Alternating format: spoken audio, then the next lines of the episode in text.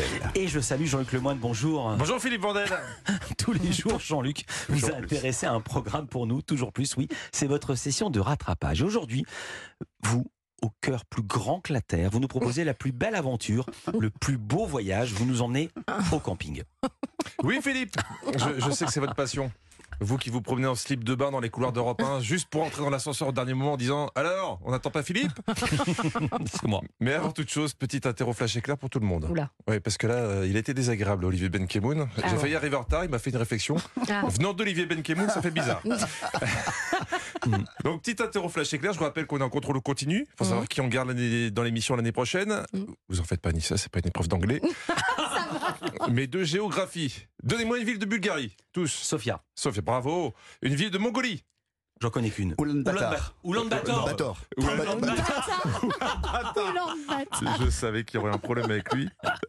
C'est Oulan-Bator. Euh, Parce que Oui, Ulaanbaatar, c'est autre chose. Euh, une ville de Suède. Stockholm. Ah non. Euh, si, c'est bon C'est bon, Mal- C'est bon. Ah ok. C'est bien, mais il y avait d'autres possibilités. Ça, je l'ai découvert sur France Info samedi matin.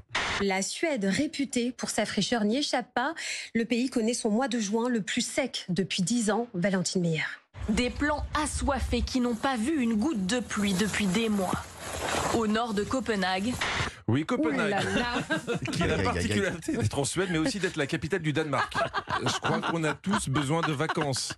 Même si ça me fait peur, hein, les, les- les vacances, cette période étrange où on se rend compte qu'on est tous irresponsables, on se nourrit de glace, on vrai. commence à picoler à 15h parce que c'est les vacances, on se réveille en sursaut la nuit en pensant merde, j'ai oublié les gosses à l'acrobranche. Ça fait une semaine quand même. Donc, pour bien préparer cette période angoissante, j'ai regardé une émission très instructive sur le sujet, Un été au camping, c'était sur C8. Et enfin, vous allez découvrir le petit camping naturiste des Eyos. Jérémy, nouvel adepte de cette philosophie de vie, est encore en train d'en intégrer tous les codes. Et tu veux pas goûter ma saucisse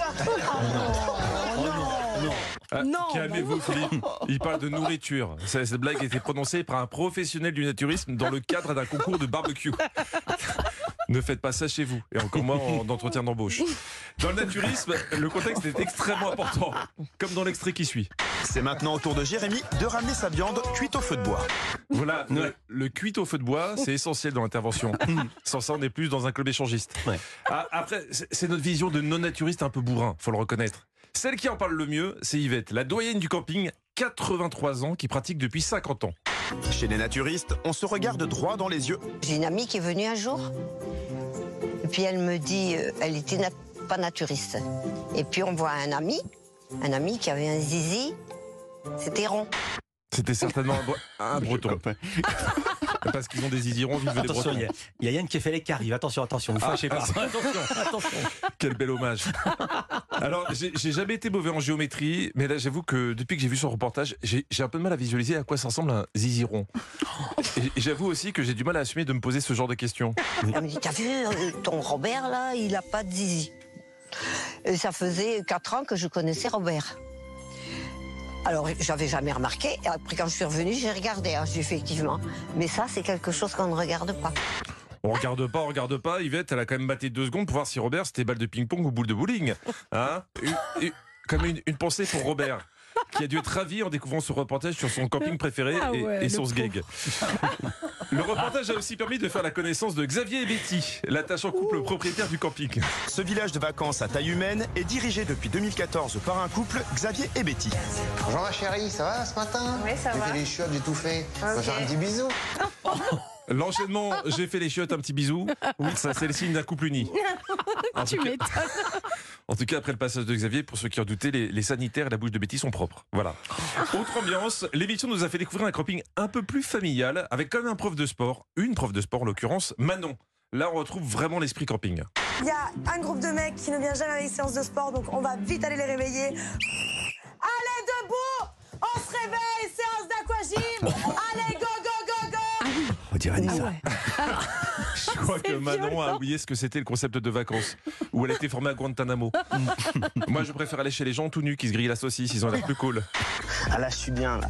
Je suis vraiment euh, en, en nature, dans la, euh, vraiment, euh, c'est tranquille, tout nu, et euh, personne nous regarde. Oui, personne ne regarde, mais il y a quand même une équipe qui filme. Ah oui, c'est ça, il y a une caméra.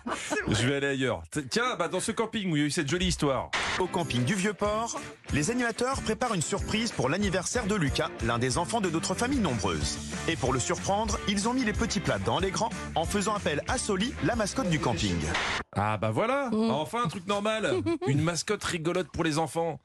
Heureusement qu'ils n'ont pas eu cette idée dans le camping naturiste. hein, parce que sinon la mascotte ça aurait été quoi? Robert le navet. Bon là c'était une créature entre la chouette et la marmotte. Ça donne une sorte d'oiseau à fourrure un peu flippant, mais au moins ça fait plaisir aux tout petits. T'as quel âge, Lucas? 15 ans. 15 ans. Je pense que c'était les dernières vacances au camping de Lucas. Merci Oh beaucoup, Jean-Luc Lemoine. Euh, à demain, mais avant demain, on vous retrouve tout à l'heure de 16h à 18h dans l'émission Historiquement Vôtre avec Stéphane Bern.